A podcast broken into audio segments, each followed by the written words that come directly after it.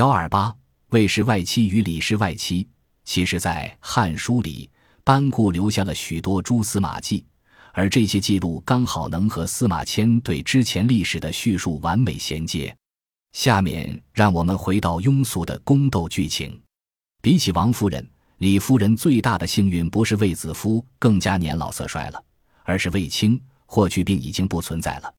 霍去病于元寿六年去世，卫青虽然活到了元丰五年，但后来一直没有带兵，因为元鼎、元丰年间，汉武帝面对的对手已经不再是巅峰状态的匈奴，但这不意味着障碍完全扫除。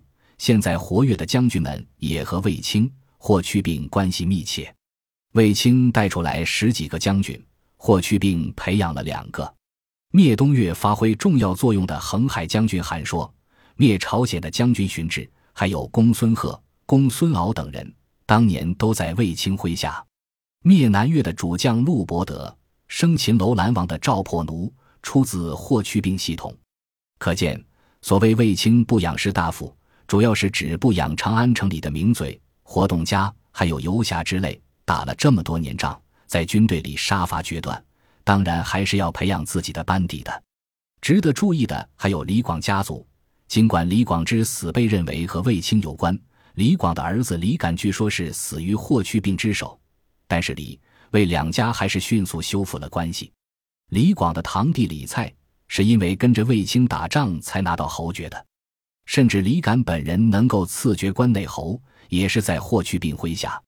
然后，李敢的女儿成了魏太子宠爱的女人，李敢的儿子李宇也是魏太子宠信的部下。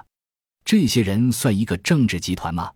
汉武帝在，太子的地位不动摇就不算是，因为他们之间的关系也错综复杂，矛盾重重。但如果汉武帝换了太子，他们就是因为新太子要有新班底，他们就要给人家腾位子。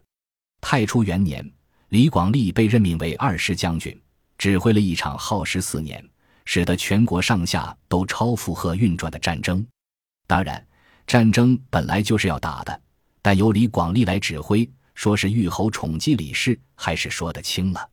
汉武帝只是想让李广利封侯，让他和赵破奴这样的将军合作，打一场类似征楼兰这样轻松的战争，封侯的理由就足够了。在李广利的指挥部里，赵士成、李多。上官桀这些人的来历虽然不很清楚，但确实没有卫青、霍去病麾下的老将。汉武帝想培养一个由李广利主导的与卫青、霍去病无关的新的军工集体，这样将来即使换太子也不会引起太大震动。但李广利实在太不争气，征大渊是得不偿失的惨胜，打匈奴是一次又一次的惨败。当然。今天的研究者可能会认为李广利的能力也没有那么不堪。